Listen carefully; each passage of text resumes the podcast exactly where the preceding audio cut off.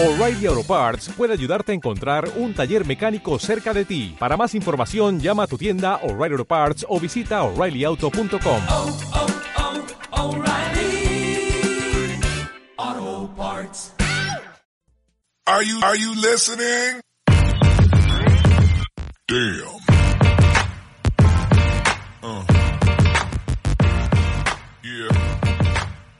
¿Qué pasa, bolers? Bienvenidos a Massive Ball, vuestro podcast de opinión de la mejor liga de baloncesto del mundo. Está por aquí Jorge, ¿cómo andamos? Eh, gente con cámara, eh. Para que te veamos lo, lo guapo que has venido corriendo del trabajo. ¿eh? y también tenemos por aquí a Marcos. Muy buenas, Marcos. Hace poquito ¿Qué que estuviste chico? por aquí y, y has vuelto a repetir, ¿eh? Sí, sí, quería repetir, quería repetir. Eh, pues bueno, hoy ya veis que no nos acompaña Jaime, que estaba, no os penséis que le está pasando nada malo, pero que estaba de viaje en Praga, ¿eh? estos viajes que haces cuando eres joven y estás de Erasmus. Y no os preocupéis que además nos ha dejado un audio de ocho minutitos, que yo creo que lo voy a poner hasta como un podcast aparte, lo titularé la, la opinión de Jaime, que nos ha hecho un pedazo de resumen de, de toda la semana y digo, joder, ¿qué hago con esto? ¿Lo meto dentro del podcast? que Digo, son ocho minutazos. Digo, pues mira, lo meto después, cuando después de que hagamos este como otro podcast aparte, un mini podcast, para que veáis un poquito su opinión sobre lo que ha sucedido en la última semana de Euroliga y ACB. Y lo dicho, para eso estamos aquí, para hacer un poquito un repasito de lo que ha sucedido en la última semana del baloncesto europeo. Hablaremos de Euroliga, hablaremos de ACB. Tenemos un poquito como temas auxiliares eh, el EFES, que está negociando con Isaiah Taylor, que es ex de Lucas Murcia. Eh, volveremos otra vez al debate de Chus Mateo, porque esto sigue en, las redes, en los periódicos, en los foros. Todo el mundo sigue hablando sobre si Chus Mateo es la persona indicada. Esto es el Madrid. Y al final, pues, en cuanto pierdes partido, se te va a cuestionar, es lo que hay. Eh, hablaremos de una noticia que nos ha dejado eh, Urbonas en su Twitter, eh, que nos dice que Dubai es candidato emergente este año a la Final Four. Eh, ya sabemos que este mismo año pues ya estaba la Final Four de la Euroliga asignada eh, para, para Kaunas, pero bueno, sale con esta información, así que veremos un poquito lo que, lo que sucede. Y después, en cuanto a ACB, pues hablaremos del... Han salido ya los precios de los abonos de la Copa, eh, el récord eh, histórico de Tavares que se coloca como quinto máximo taponador de, de la ACB con 500 tapones. Eh, hablaremos también del Derby Vasco y esa pequeña pelea ¿no? que hubo, Jorge. Luego, luego. Y, y hablaremos un poco de nuevo de la situación de Zaragoza, porque Porfirio Fisac pues, ha dicho que con Langarita y con Adimara, aunque desciendan. Programa cargadito, ¿cómo lo veis, chicos? ¿Qué, qué, qué destacaríais? Yo con ganas y por la cara que tiene Marcos también está que le quema. Sí, sí, hay mucho que contar y sobre todo tengo ganas de Euroliga, que está súper interesante. Maccabi 4-1, ¿eh, Jorge? Es una casa puta, si va a reventar. 4-1, ¿eh? Pues dijiste al principio que era un equipo, un equipo muy regular, MVP Lorenzo Brown, ¿eh? Desde que es español, quien lo ha visto y quien lo ve, eh. Lorenzo Brown de Albacete. Pues bueno, yo creo que como ya hemos hecho aquí un poquito una pequeña intro, podemos ir, ir metiendo la, la intro nuevamente. Así que cuando las noches de Euroliga se hacen largas y los días pesados, siempre tendréis más fútbol para pasar un buen rato. Comenzamos. The level of cruelty that continues to be exacted against New York Knicks fans. It's pretty hard to take. With the fourth pick in the 2015 NBA Draft, the New York Knicks select Kristaps Porzingis from Liepaja, Latvia. He last played for Sevilla in Spain.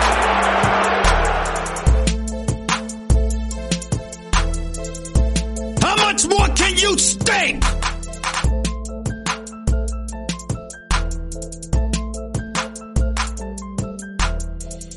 Bien, pues comenzamos con el episodio. Vamos a empezar poniendo un poquito todo en contexto. Repaso muy rápido los marcadores y ya os dejo que empecemos a hablar un poquito de los partidos y metamos el bisturí. Mónaco ganó en el Pireo 81-76 eh, a Olympiacos. Hablaremos, por supuesto. Eh, Maccabi ganó a Panathinaikos 85-74. Valencia ganó a Alba de Berlín, que venía muy bien. Le bautizó el otro día ¿eh? Marcos y precisamente pues les ha dado, ha hecho el contragafe y les ha dado suerte.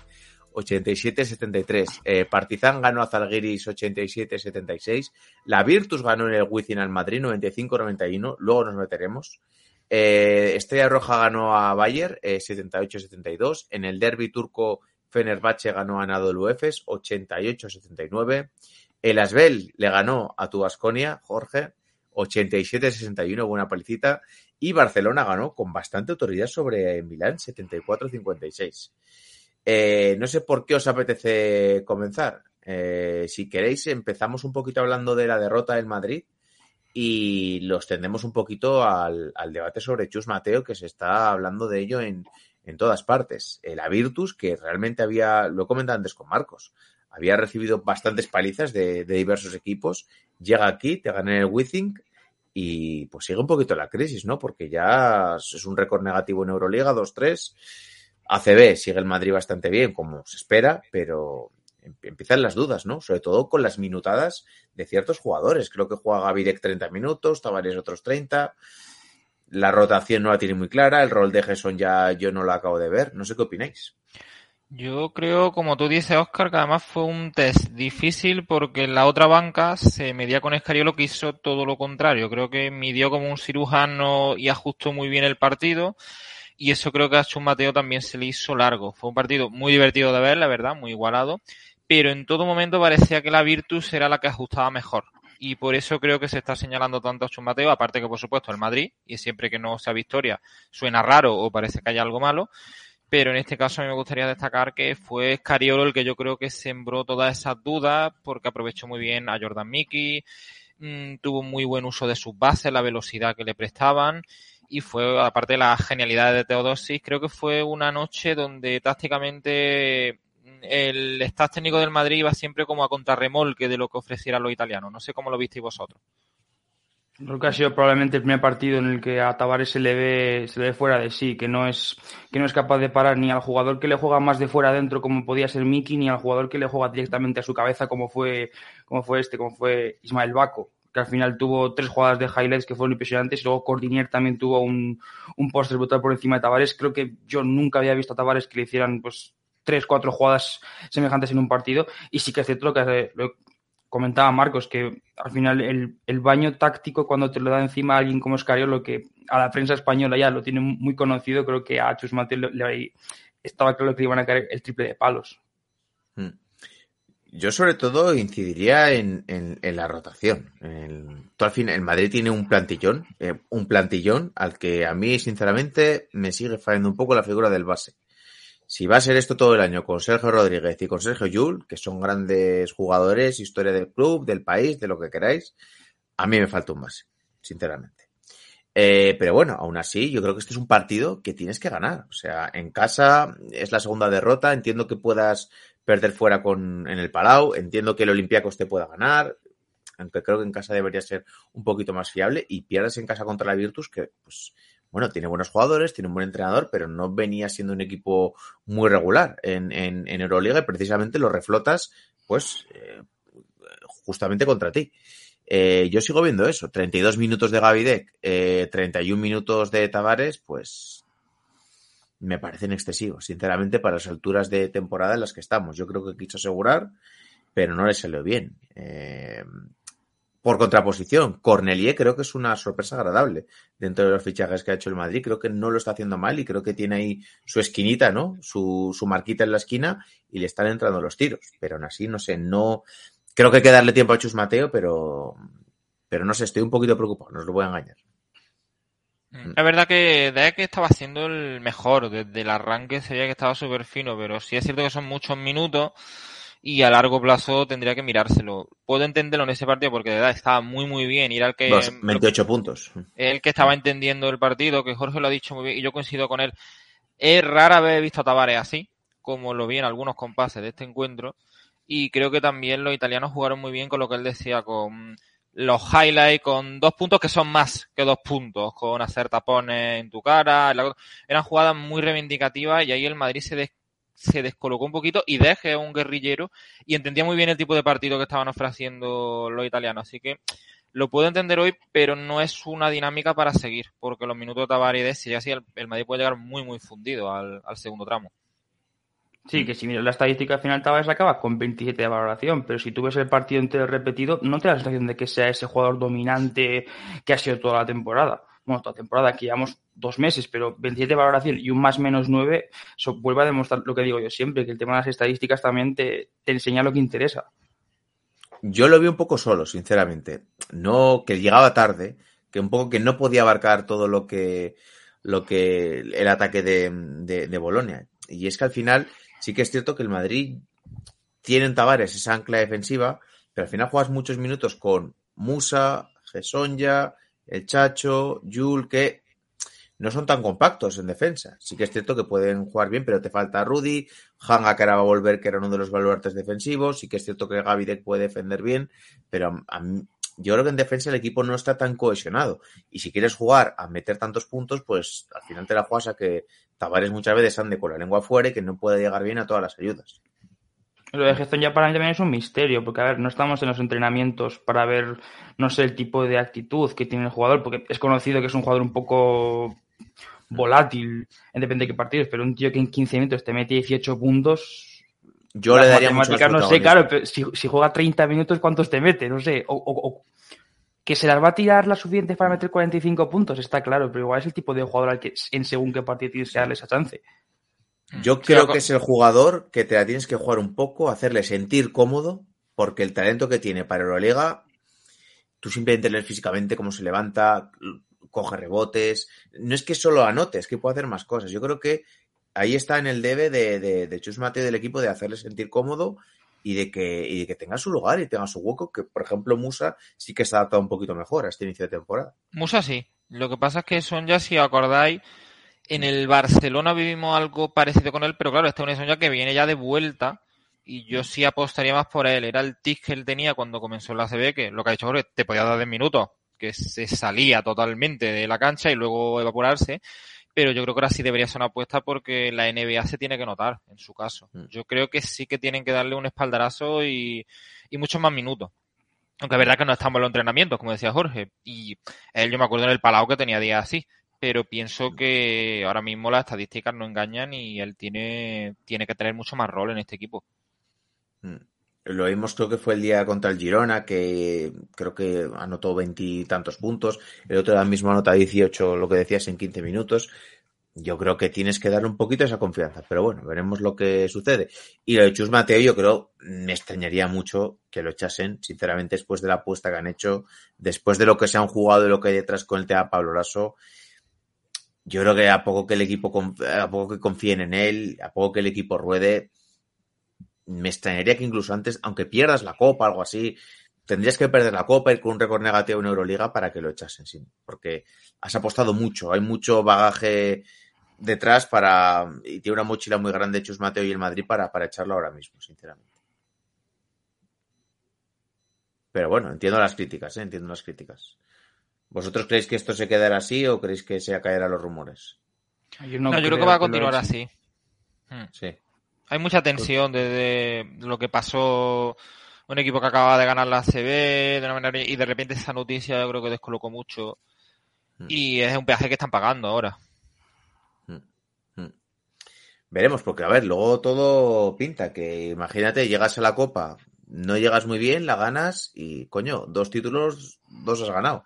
Tampoco puedes decir mucho más. Al final sabemos que las competiciones para estos equipos que en ACB van solos y en Euroliga pues más o menos, se acaban decidiendo todo en primavera, sinceramente. Hmm. Así es. Eh, venga, pasamos si queréis. Vamos a hablar un poquito del, del Barça Milán, eh, que a mí me sorprendió la facilidad con la que el Barcelona pasó por encima de Milán. Creo que Milán en el tercer cuarto llevaba 20 y algo puntos. O sea, pasó por encima completamente del Barcelona. eh, y bueno, un recibimiento bonito para Brandon Davis también, ¿no? Sí, había cuentas pendientes, creo yo, con, con el tema Brandon Davis, porque además yo creo que un, un jugador que cuajó muy bien nada más entrar. Yo me acuerdo que fue una Supercopa de España que gana el Madrid, pero ya Brandon Davis, que estaba recién aterrizado, hizo un mate, hizo varias jugadas que, que le ganó a la afición culé. Luego estuvo el tema de Rambo, su cinta en el pelo, era un tipo carismático y creo que se metió muy pronto a la grada en el bolsillo y el año pasado fue un final muy triste, sobre todo esos últimos meses.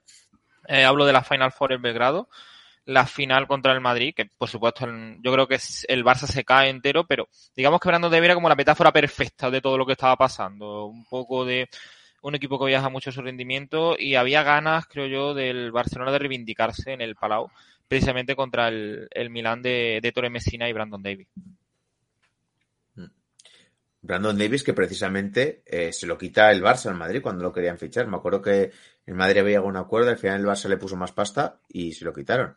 ¿Cómo viste el partido, Jorge? A mí todo lo que sea ver a Messina perder, aunque, aunque sea que gane el Barça, me, me apasiona, me pone cachondo, me, no sé cómo decirte. O sea, es que ves el equipo del Milan, o sea, Equipazo. ese equipazo es plantillón top 3, te diría top 4 de, de Europa, pero es que el entrenador es top 20 de Europa. Entonces es lo que pasa.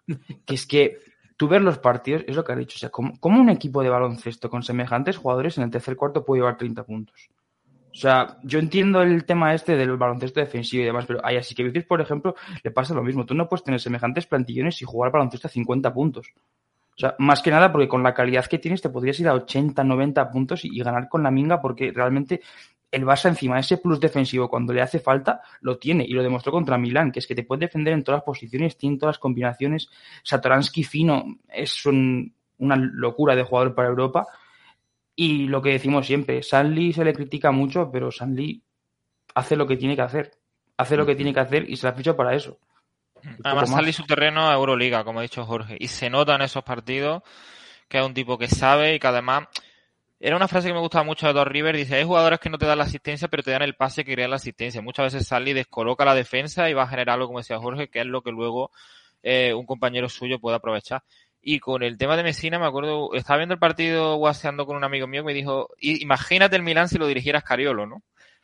Creo que van un poco por ahí los, los tiros, digo, creo que llevaba razón, porque sí que es verdad que una plantilla que asusta, ¿eh? Asusta a cualquiera el equipo que tienen. No, no, os la leo. Boydman, Datome, Heinz, eh, Devon, Devon Hall, eh, Billy Bayron, Nicolo Meli, Tonut, que salió en Eurobasket, Kevin Pangos, Deson Thomas, Brandon Davis. O sea, ¿qué, qué- qué quieres? O sea, ¿qué es lo que quieres? ¿No? También Es con el que tema tiene un juego interior que, que asusta. Sí, sí, con el tema que Pero decía es muy rácano, tío. Es un juego muy rácano, sinceramente. tema porque a mí es un jugador más que me agrada muchísimo, que Brandon Davis ya está un poco en dinámica trotamundo, es decir, siempre se va por cuestión económica, es lógico y súper respetable, pero en Kaunas cuando podía haber sido mucho más, en el Barcelona podía haber sido mucho más, ahora se va al Milán, esto a punto de no- no sé, creo que a lo mejor el típico jugador que luego no identificamos con un equipo concreto, que Mm. tiene mucho potencial, pero mm, no sé, siempre termina cogiendo las maletas, ¿no? Antes de consolidarse en un proyecto. Me imagino que bueno, cuenta eso- corriente se lo agradecerá. Hombre, por supuesto, y más después de lo que le... Vamos, lo, lo dijo Sara, ¿no? Que, la cue- que no había que buscar tres pies al gato y que era una cuestión económica. Igual que lo fue en Kauna, y lo que he hecho, igual Claro. que no está en el Madrid por una cuestión económica, porque estaba casi hecho. Y la SO tenía muchísimo interés en ficharlo. Y lo dicho, el Barcelona, yo creo que está cogiendo el ritmo, sinceramente. ¿eh? Yo lo vi Eh, muy está- contundente y, Sí. y a ambos lados de la cancha, ¿eh? Se están combinando bastante bien lo que decías, Vesely, Sanli, eh, está cada día jugando un poquito La Provítola a mí me sigue sorprendiendo el nivel que está dando el Barça, me parece que está jugando demasiado bien para lo que yo recordaba que había hecho el Madrid. Eh, y, y lo que decís, es- un jugador que para Europa es top. Eh, si encima Corey Higgins se va poniendo bien, este equipo sigue consiguiendo victorias a la espera de que llegue pues candidato sería a todo, pero a todo es a todo en Europa, realmente. Eh, Jorge, vamos a ver si quieres un poquito de, de tu Vasconia, ¿no? Siguiente que pregunta. con, con, con Asbel. ¿Qué pasó, tío? Cuéntanoslo un poco. 87-61. Nah, es- El típico batacazo de realidad que a los equipos que al final que se... Quien a hierro, ¿cómo se dice? Quien a hierro mata, a- hierro muere. A hierro pues, muere, eso es. el día que los triples no han entrado, que el juego coral de Basconia no ha funcionado, que no se ha podido correr, que ellos eran un equipo mucho más físico que nosotros, pues te han pegado un ostión que se ha escuchado hasta en Roma. Sea, porque el partido fue, vamos, 27 de ventaja, creo, al final del partido. Desde el primer cuarto ya Asbel iba como... Los dos primeros cuartos, arriba. 24-10 a favor de Asbel. No, 24-10 y 24-20, perdón. Sí, o sea, es, es que es un repaso en todas las facetas de la, de la cancha. En un equipo que para mí Asbel es bastante inferior a Vasconia en cuanto a plantilla. Pasa que el planteamiento que hicieron físico, combinado con lo que digo, que no entró nada, pues te rompe todos los esquemas y al final te destruyen. O sea, pero es que es un partido del que tampoco se puede sacar nada porque es que en, en el equipo de ellos, ellos venían de meter 68,5 puntos por partido con un 27% en triples y te meten 87 puntos con un 40 y pico por ciento en triples. O sea, Luego, a, a comentar que a De Colo yo no sé qué le pasa contra Vasconia. Imagino que como la mujer es de, Va- de Valencia, pues nos tiene un poco atravesados, lo entiendo, pero es impresionante. O sea, es jugar contra Vasconia y el tío puede tener 45 años que nos seguirá jodiendo igual. O sea, es, es impresionante el chaval. Eh, eh, ¿Algo que quieras comentar tú, eh, Marcos, de- del partido o de la, o de la eh, lo- lo, ha dicho derrota? Jorge, yo, yo vi el partido luego en diferido y es una cuestión física. O sea, es tremendo el, el nivel que impusieron los franceses y ahí se rompió. Ahí se rompió lo que dice. El primer cuarto ya fue muy indicativo y ahí, uf, complicado, complicado. Lo que ha dicho Jorge me ha parecido perfecto. La verdad que creo que fue la, ha sido la noche más dura para los vasconistas en Euroliga. Además que justo Vasconia venía a hacerlo bastante bien en Euroliga, perdieron otro día por poquito con Olympiacos y pues esta derrota sobre todo por tanto yo creo que es un poco inesperada, pero bueno, de momento seguís con récord positivo así que poco a poco. Pasamos si queréis a Valencia, eh, ganó 87-73 contra Alba de Berlín, que Alba de Berlín venía de ser un equipo bastante serio, hacer las cosas bastante bien. Y coño, pues ganando en casa de Fenerbahce, ganando ahora Alba de Berlín, se empiezan a ver cositas en, en Valencia, luego perdió en, en ACB con, con Barcelona, que eso lo comentaremos un poquito luego. Pero bueno, oye, eh, parece que, que no estaba todo dicho, que no iba a ser, que puede ser un equipo que, que pelee por entrar en playoff, ¿no? Yo creo que la afición de Valencia siempre ha sido como muy, no sé cómo decirlo, agorera. O sea, tanto en fútbol como en baloncesto, siempre que se han dado muy pocos resultados malos, siempre se ha tendido a, saltar contra el entrenador, contra el proyecto, contra todo. Lo comenta Jaime siempre que tiene opción. Valencia tiene un equipo muy bueno. O sea, Valencia Sí, sí. realmente quizás no esté para ser top 8 de Euroliga ni top 10 de Euroliga, pero Valencia tiene un equipo bastante serio. Y creo que empiezan a jugar, creo que empiezan a confiar y creo que a Mumbrú se le ha criticado mucho cuando creo que es un entrenador que ha demostrado que está preparado para este salto. Así que yo, que no sirva de precedente, pero me alegro de, de este cambio que ha tenido Valencia. Eh, Marcos. Que- Bueno, yo les di la, la bendición porque expresé mi duda hace una semana y le ganan al Anadolu en, en su cancha y además bien. Y luego a un equipo tan vistoso como el Alba de Berlín le, le ganan y, y también nuevamente con contundencia. Y la verdad que me alegro mucho porque es un equipo que, como decía Jorge, pues sí que tiene plantilla y tiene cosas.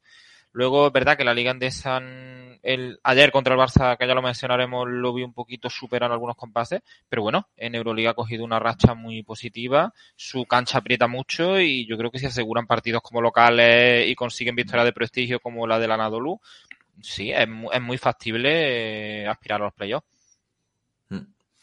Eh, vamos a comentar un poquito el, el derby turco que se le va al Fenerbahce, que si no me equivoco es el único invicto, eh, sí, no me equivoco, 5-0 en la Euroliga, único, único equipo invicto.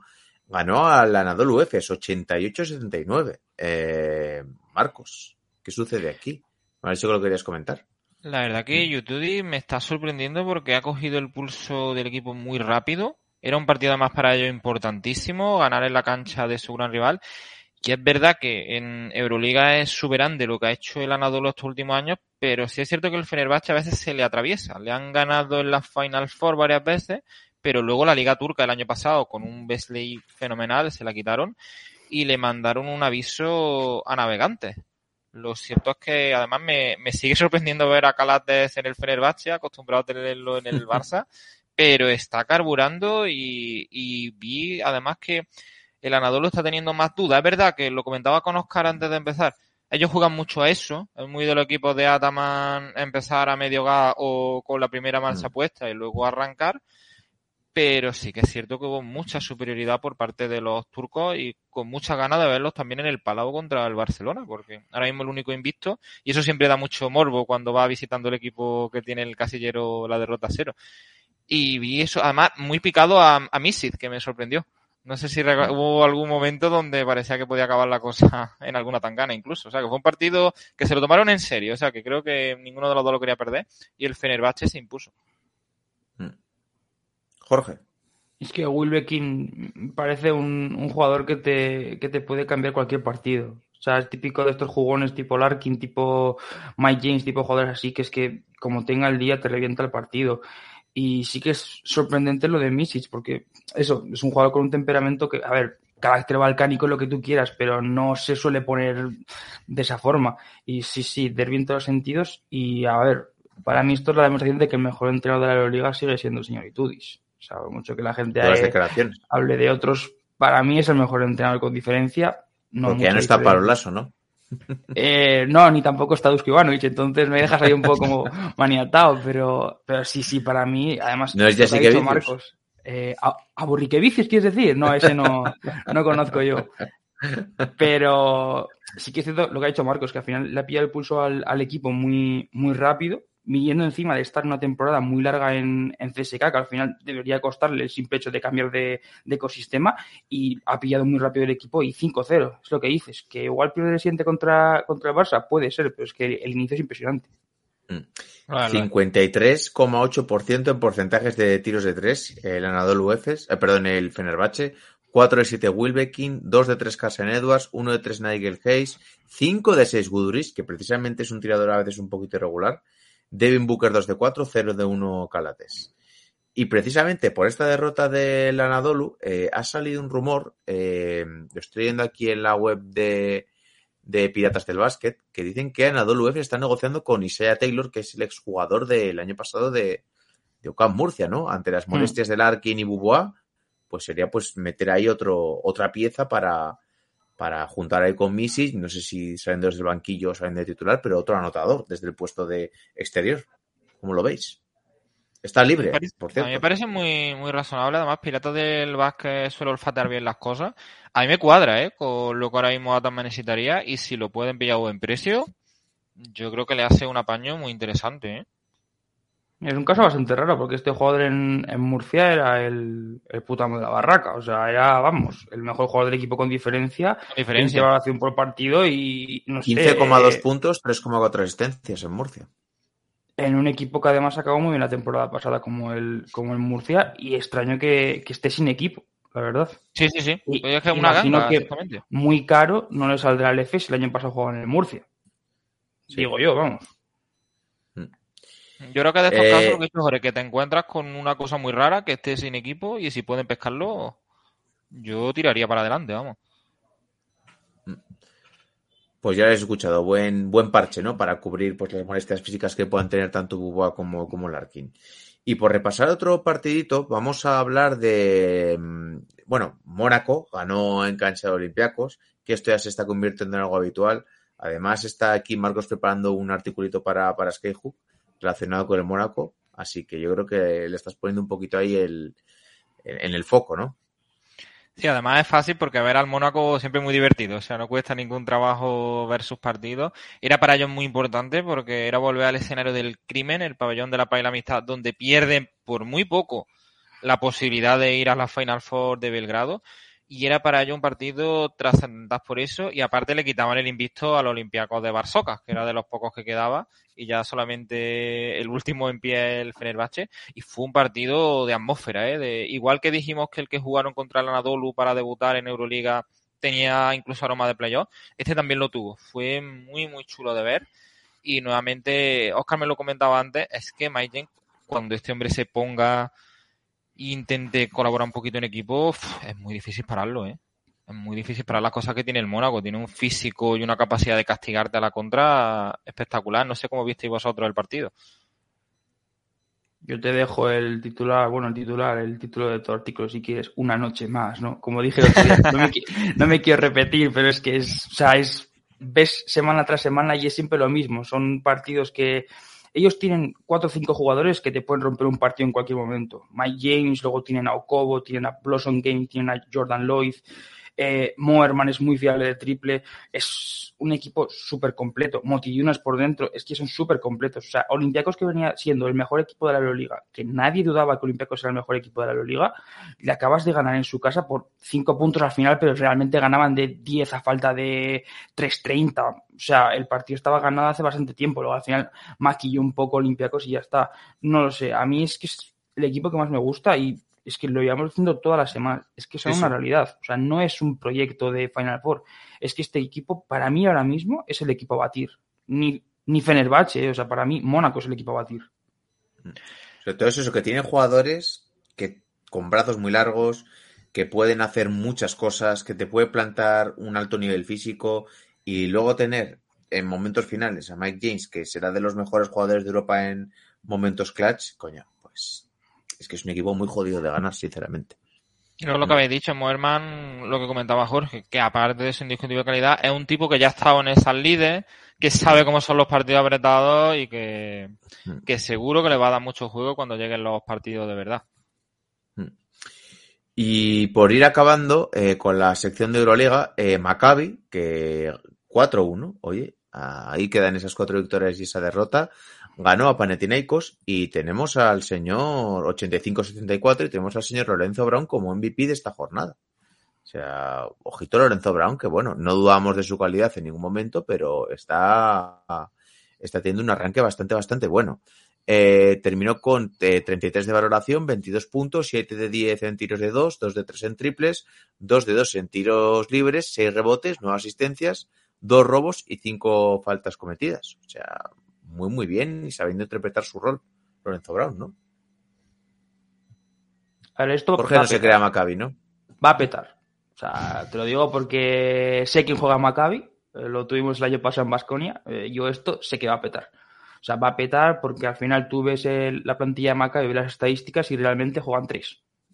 O sea, juegan tres. Lo que pasa es que Lorenzo Brown está en modo extraterrestre, Baldwin le está medio acompañando y por dentro tienen a Nivo y a Poitres que son bestias físicas que para lo que es la Euroliga pues, pues te vienen bien. Yo creo que esto mediado temporada, Lorenzo Brown va a estar hasta los huevos de Wade Baldwin o viceversa y esto va a reventar por algún lado. O sea, y lo digo y como si, bueno, el juego juegan contra Basconia de hecho.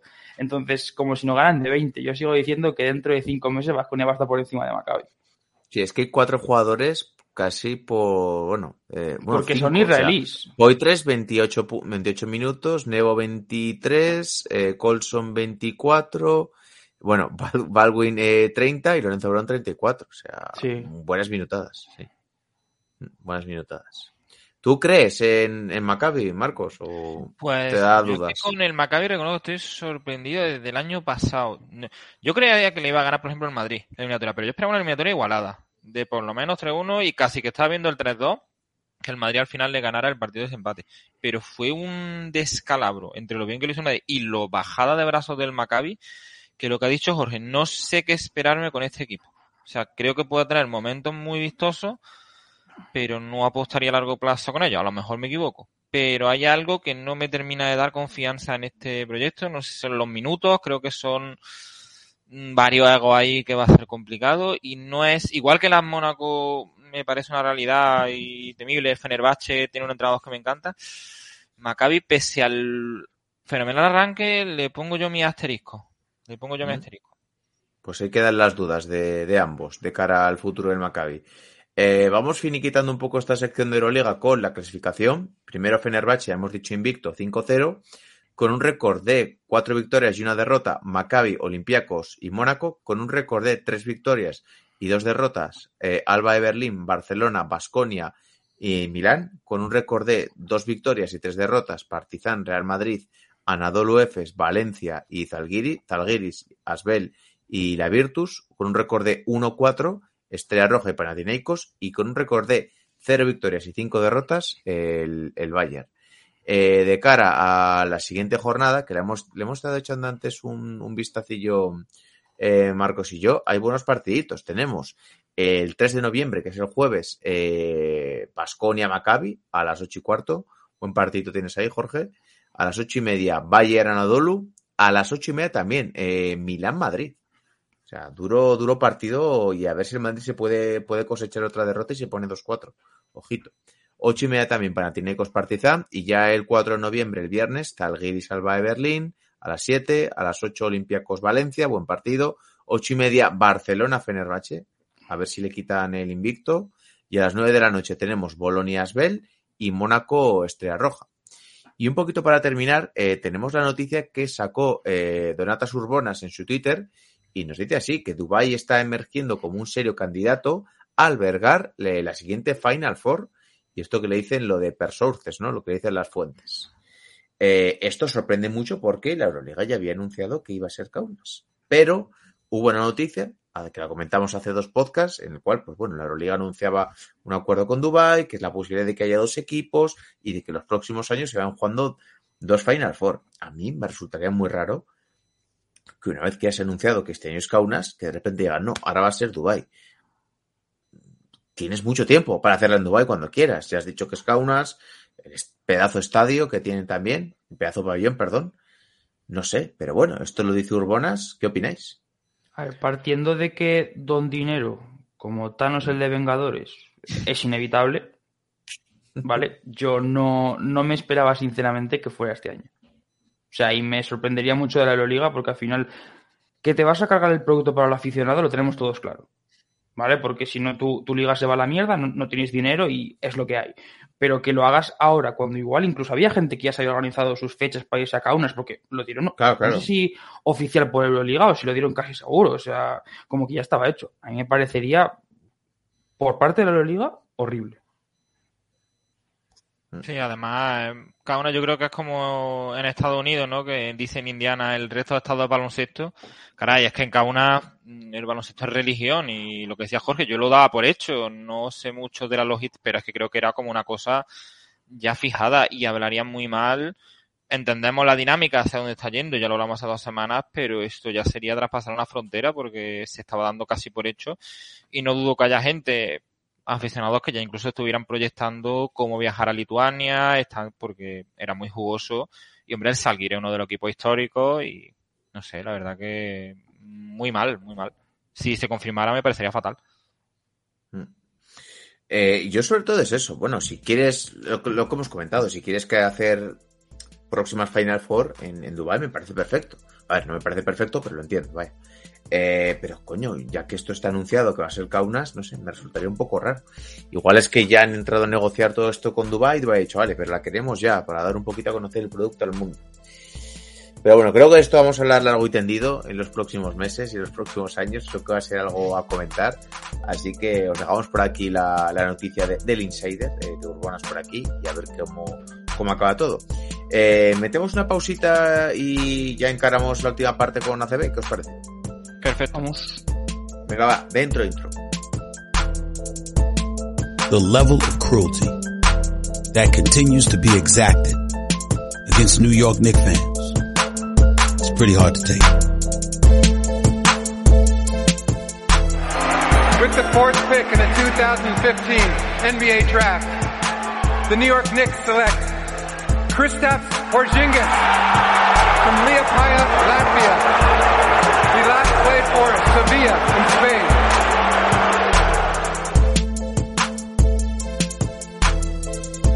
How much more can you stink?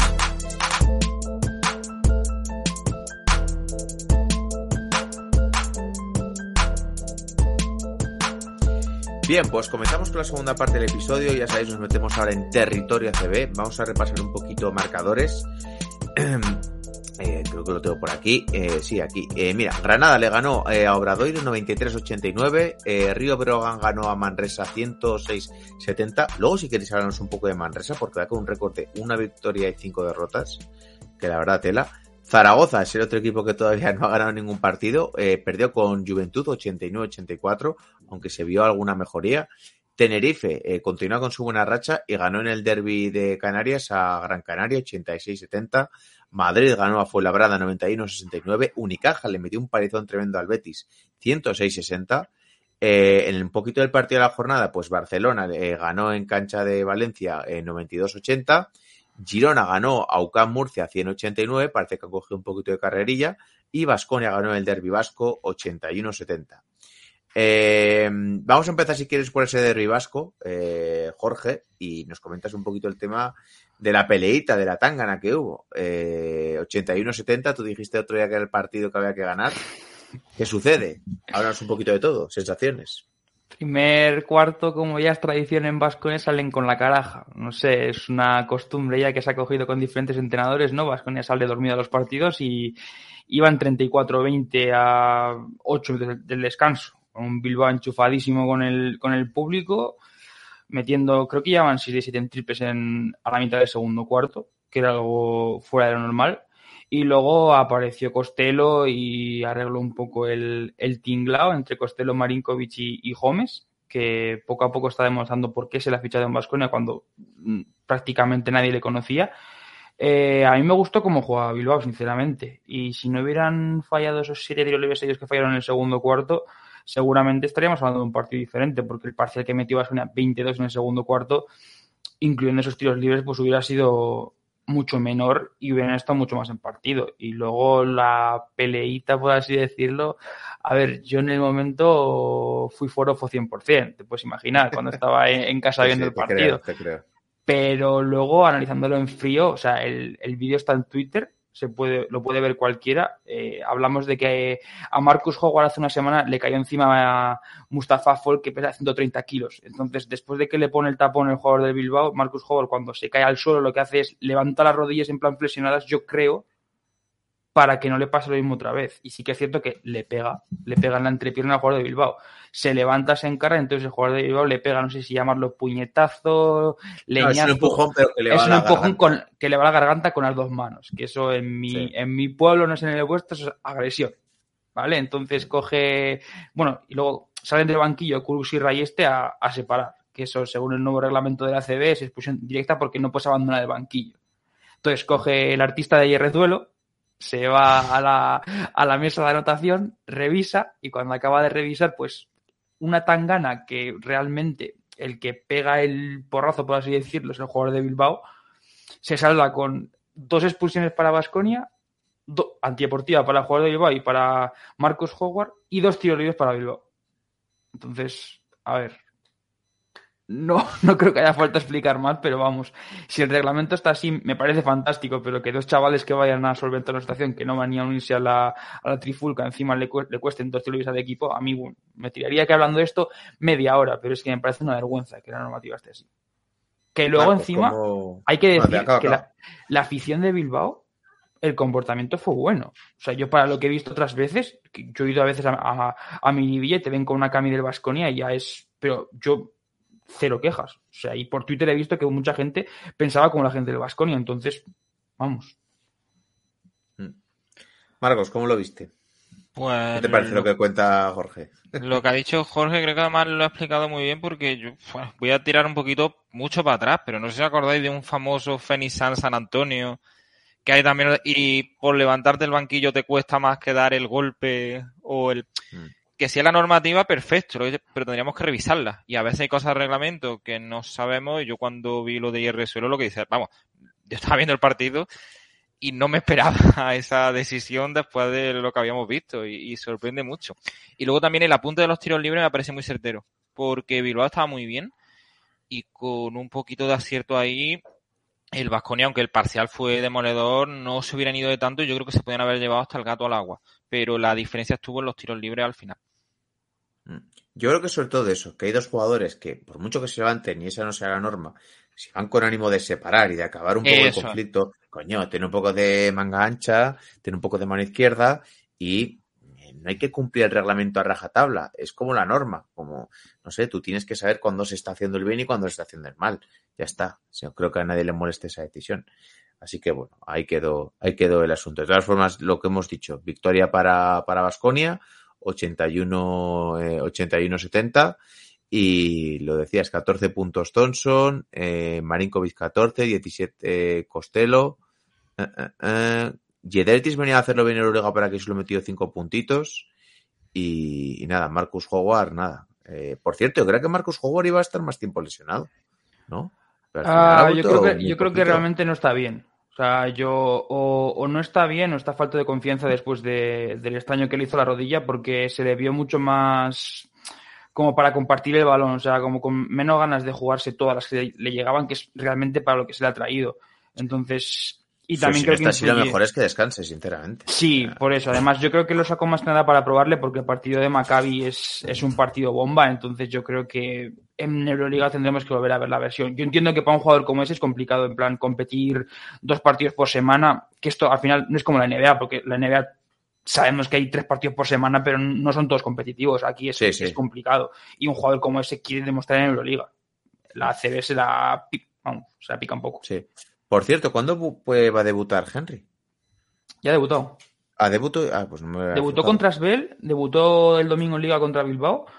Y a ver, está recuperando Coño, la sí, forma que de jugó lo que 19, era. que jugó 19 minutos, ¿verdad? Que no, no Sí, veía. sí, o sea, yo realmente, a ver, la gente que se espera que el Henry va a ser el Henry de hace dos años y el minuto uno, pues está muy equivocada porque este en el listón súper alto, pero yo le veo muchas cosas en defensa y que va a aportar muchísimo al equipo. Totalmente. Yo eso sobre todo lo he visto en la parte de atrás, en el trabajo de barricada.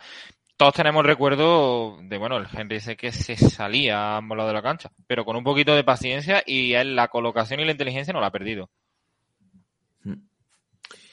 Eh, pues venga, eh, quería hablar un poquito, también lo tenía apuntado, de la situación de, de Zaragoza, que ya lo hemos comentado varias jornadas, pero bueno, como sigue perdiendo, eh, lo vamos a seguir comentando. 0-6 y parece que el ambiente está bastante enrarecido.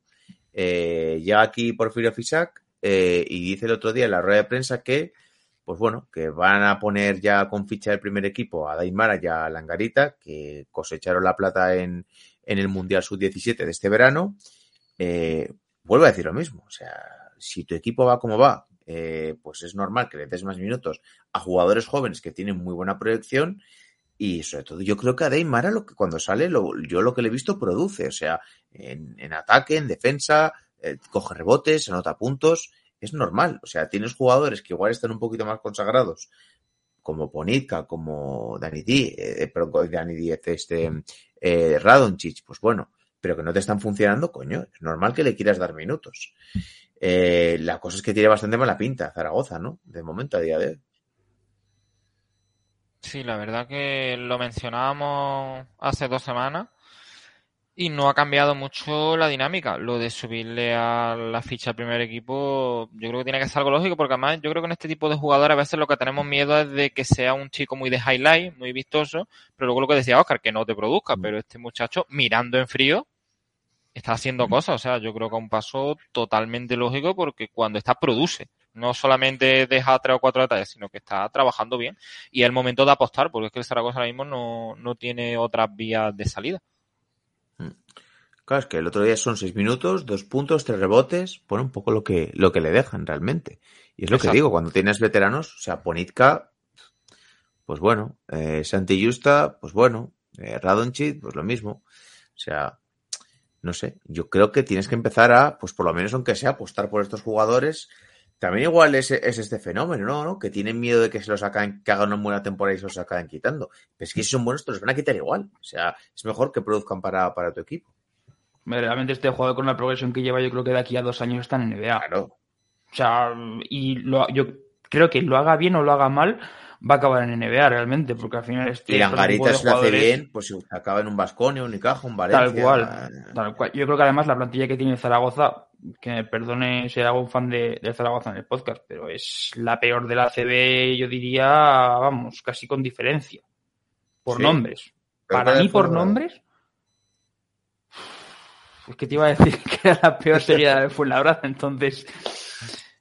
Yo creo que están ahí en la, en la parte muy baja de, de la clasificación. Es que tiene un equipo rarísimo. Y entonces, si los baluartes que tienes que te vienen desde abajo no los subes a tiempo, luego es que igual imagínate, este chaval que va a debutar en, en Le Boro el año que viene.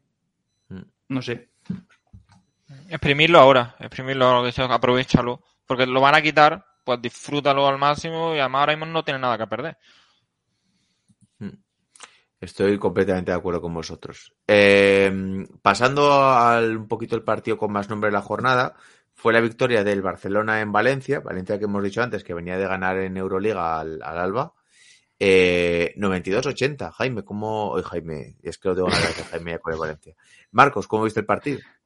Pues muy bien, yo creo que estos dos, estos últimos partidos ha sido lo mejor que he visto al Barcelona, tanto contra el Milán como el Valencia, un equipo muy fuerte atrás y que luego además ha encontrado, sobre todo ayer, los triples con Lapro, Vítola y compañía muy muy finos y sin esa sensación de angustia que muchas veces tiene el Barcelona de que le van a remontar. El Valencia maquilló, pero hubo un momento donde el Barça dominó bien y no transmitió que pudieran los Taronja venirse muy arriba. Y eso que venían de, contra el Alba de Berlín me gustó muchísimo el Valencia.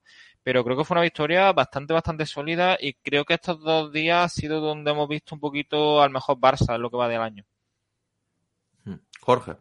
Eh, Aunque a Burriquevicius no le gustó, porque en la rueda de prensa post partido dijo que, que el equipo en, en ataque había estado excelente, pero que había que mejorar la defensa.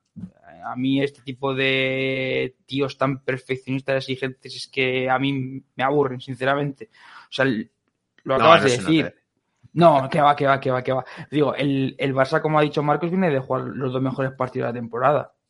Mm. O sea, a Milán lo dejan 56 puntos 56 puntos. es y que, pega ¿qué un quieres? repaso defensivo espe- espectacular y en el siguiente Claro. das una exhibición ofensiva y te cargas al Valencia. O sea, es que yo no sé qué más puedes pedir en esos dos partidos. Al Valencia Tienes- que venía de ganar al Alba. Tal Sí, cual. que venía muy bien. Hacerlo bien, Tienes o sea. el blanco y el negro. O sea, estás demostrando que eres capaz de ganar en un partido a 100 puntos y que eres capaz de dejar a uno de los mayores talentos ofensivos de Europa en 56. O sea, yo si fuera de Barça, resistencia del Palau, escuchadme, yo estaría muy contento esta semana. O sea, muy contento. Sí, sí, sí.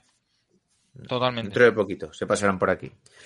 Eh, tenía por aquí, eh, quería hablar del récord de Tavares, pero antes de nada, eh, un poco hablar de Tenerife, que del Madrid hemos hablado antes. 86-70 gana Gran Canaria, y lo hemos hablado antes de empezar el podcast, Marcos y yo. Bueno, al final la Liga CB va encaminada a lo que todos un poco sabemos. Si está medio bien, va a ser una final Madrid-Barça. Tampoco nos vamos a engañar. Eh, hemos estado comentando, joder, coño, la Copa. Bueno, la Copa hay más posibilidades de una sorpresa. Desde 2009 no hay un equipo que gane la Copa que no sea Madrid-Barça. Que creo que es el, el- el- creo que era hasta el Tau, no ni el Vasconia. Lo hemos, Sí. lo hemos dicho antes. Claro, eh, siempre hacemos esta pregunta cuando vemos a ciertos equipos que en la temporada regular de la CB le hacen bastante bien. Ahora está por aquí Tenerife que va con un muy buen récord, que el otro día también pierde con el Barça, es la única derrota que tiene con el Barça, de nuevo Tenerife, pero bueno, eh, de momento pues tenemos que hablar de lo bien que lo están haciendo. Ganan a, a- a Gran Canaria eh, 86-70. ¿Cómo veis el proyecto de Tenerife de momento? Bien, porque además la derrota contra el Barça la compiten. Es decir, no es que el Barça lo arrollara, sino que el Tenerife juega un buen partido y y una derrota asumible. A mí me están convenciendo. Yo lo veo un equipo sólido y sobre todo eso, hasta cuando han perdido, mm, te transmiten que lo tienen cerca.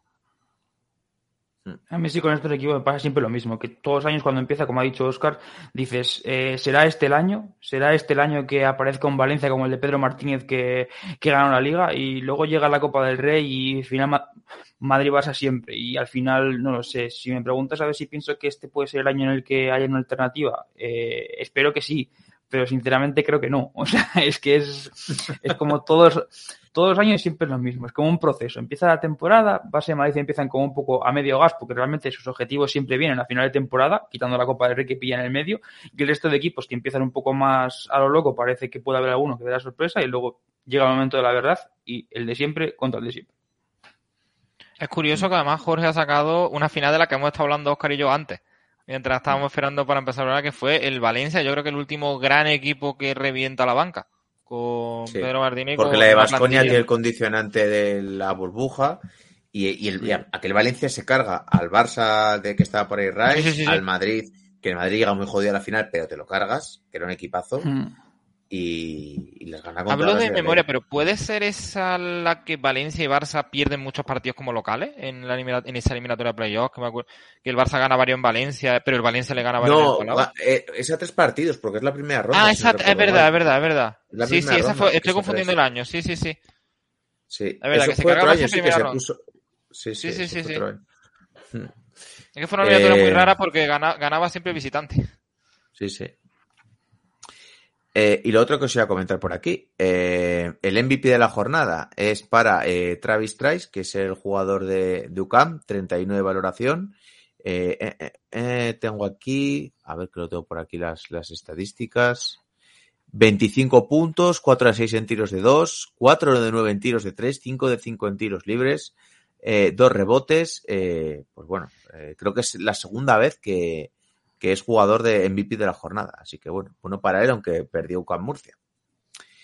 Eh, y tenía también por aquí para comentar eh, el récord de Tavares, que ahora mismo se ha colocado como el quinto máximo taponador de la historia de la CB con 500 tapones.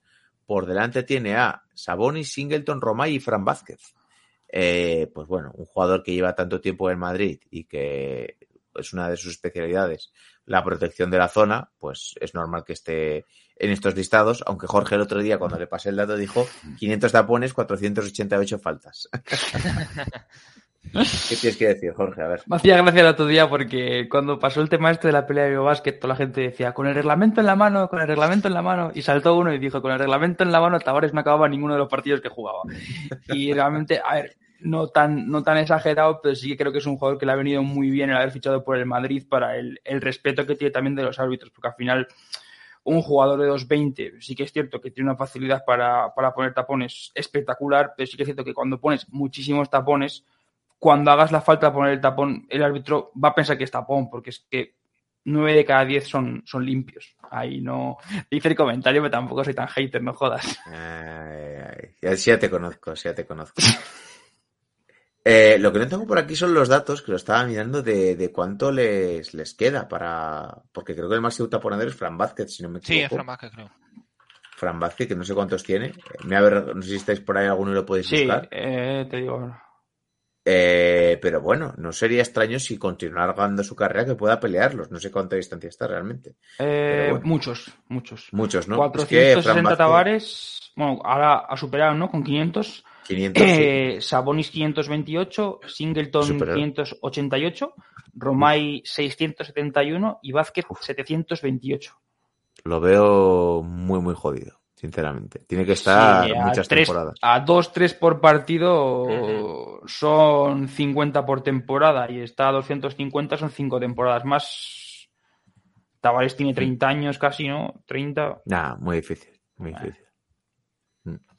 Y bueno, por comentar el partido de Madrid también un poquito, eh, la verdad es que no hubo mucha oposición, 91-69 contra Fuenlabrada, eh, 14 puntitos Gavidé, 14 Poirier, 11 Cornelier, que yo sigo diciendo que es una grata sorpresa, un fichaje que yo creo que en relación calidad-precio le va a salir bastante bien en Madrid, 16 Joule, 13 Musa, y sí que quería hablar antes de acabar de la situación de, de Manresa, 1-5 eh, de récord, Eh, ¿os sorprende? Sí. No esperaba que estuvieran mm, cómodos, con balance positivo, pero el bagaje me, me sorprende. Bastante, además. Mm. Jorge. Configuración de plantilla es algo que a Pedro Martínez siempre se le da muy bien y, y sorprende el, el batacazo de este año cuando encima tiene jugadores que lo están haciendo muy bien, porque por ejemplo tienes a, a Harding que es una de las sensaciones de la liga y te está metiendo 20 por partido y, y ni aún así compites, porque realmente que, que Breogán te gane de, de 36 eh, no es ni medio normal. Un, un que después del año pasado se ha tenido que volver a, recomponer, que perdió a 3-4 jugadores que eran titulares. Entonces, no lo sé. Yo en un, equipo que lleva Pedro Martínez voy a confiar siempre, pero. Y no creo que lo echen, porque a ver, es, es Pedro Martínez, no sé. Me extrañaría bastante, pero de seguir así la temporada, ojo. Yo creo que Jorge da la clave porque además Pedro Martínez, que estamos hablando antes de la liga que gana contra el Valencia, si no recuerdo mal, se va al Vasconia y con un muy buen equipo, por supuesto, pero muy diferente al suyo, lo lleva a otra final contra el Madrid. O sea que es claro que no es lo mismo estar en Manresa que en los dos equipos que he dicho, pero siempre como tiraba Jorge, él sabe configurar muy bien sus plantillas y exprimirlas. Y por eso yo pensaba que no iba a necesitar proceso de adaptación en Manresa tan, tan dramático y con un inicio tan, tan flojo, pero como era, yo le daría mi voto de confianza, pero sí estoy muy sorprendido, lo que nos preguntaba Oscar, no, no, no hubiera apostado yo por este arranque, tampoco a lo mejor por un 6-0 ni nada de especiales, pero por lo menos estar balanceado y algunas derrotas como la de 36 puntos muy raras y muy inus- inusuales en ese staff técnico. Mm. Por cierto, Pedro Martínez, que por Twitter es bastante activo. Sí, A mucho. ver si algún día se quiere pasar por aquí. A ver si algún día quiere pasarse por aquí. Ya en su momento, cuando se marchó de Gran Canaria, se rumoreó que era por, por discrepancias con el, con el presidente del club en cuanto a política y temas así. O sea que Pues bien, eh, yo creo que no nos dejamos nada, ¿no? ¿Hay alguna cosita que queréis comentar más aparte de todo esto? Yo creo que hemos pegado un buen repasito a toda la actualidad. Eh, bueno, sí, por cierto, sí, se me olvida. Vamos a repasar, si queréis, la próxima jornada eh, de ACB y así ya, a ver, a ver, que la tengo por aquí. Eh, situamos un poco para que vayáis haciendo planes. Eh, tenemos el sábado eh, fue Labrada Manresa, eh, Obradoiro Gran Canaria, eh, UCAM Murcia Juventud, el domingo ya Unicaja Covirán Granada, Derby a las 12, eh, Tenerife Bilbao a la 1, eh, a las 6 también Derby, Barcelona Girona, Basconia Betis, Casa de Mon Real Madrid a las 8 y media y a las 8 Río Breogán Valencia Basket. Por si queréis hacer planes, ya sabéis que tenéis todos los horarios en la, en la web de acb.com. Dicho todo esto, yo creo que nos vamos a ir despidiendo por aquí. Ya sabéis que podéis apoyar el contenido con un like. Eh, si lo escucháis en en iVoox, nos podéis poner una buena reseña o las cinco estrellitas en, en, en Spotify. Y si lo estáis escuchando a través de YouTube, pues un like también nos ayuda a estar por aquí. Eh, dejar un comentario de aquello que estéis de acuerdo, de aquello que no estéis de acuerdo, meternos un buen palo si así lo consideráis. Y lo dicho, pondremos al final después eh, un nuevo podcast con la opinión de Jaime, que son ocho minutitos, analizando un poquito su visión de la jornada CB y Euroliga. Dicho todo esto, muchas gracias Marcos, muchas gracias Jorge por, por haberos pasado por aquí. Marcos, segundo día, creo que te vamos a secuestrar de vez en cuando. ¿eh? Yo, yo me dejo, yo me dejo. Y Jorge, lo dicho, a ver si esta semana un poquito mejor para el Vasconia. ¿Cómo la Te voy, prevés? a, te voy a mandar a- al primo esta que te secuestre, Marcos. No, no, no, no, no, no lo veo, no lo veo. Esta semana Vasconia, ¿qué, ¿qué hace? Dos victorias, dos derrotas, ¿cómo lo ves? Eh, semana fantástica como la de corte inglés, yo creo. Bueno, al Betis le ganaréis en casa el domingo, yo creo que lo tenéis ya no doy, no doy nada por hecho en esta vida ya. El Betis viene, viene tocado después de lo de Unicaja, ¿eh? que fue un partido que se rompió muy pronto. O sea, es que hoy me salen todas metáforas, pero entonces el domingo tocado y hundido, ¿no? Espero que, que me mandes un mensajito el jueves con diciendo, ves, te lo dije, Maccabi, equipo irregular, porque si no te lo voy a mandar yo a ti. cuento con ello, cuento con ello. Para bien o para mal, cuento con ello, sí. Pues nada, chicos, lo dicho, muchas gracias a todos por haber escuchado el episodio. Ya sabéis que nos puede escuchar en las plataformas, iVoox, Spotify, Apple Podcast, YouTube. Y nada, nos vemos la semana que viene. Un saludo a todos, chao, chao, cuidaros mucho.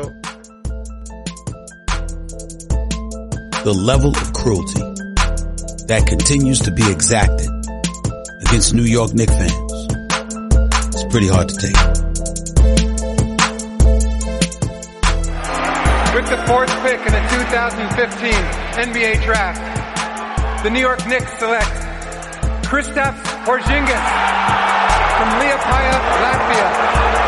He last played for Sevilla in Spain.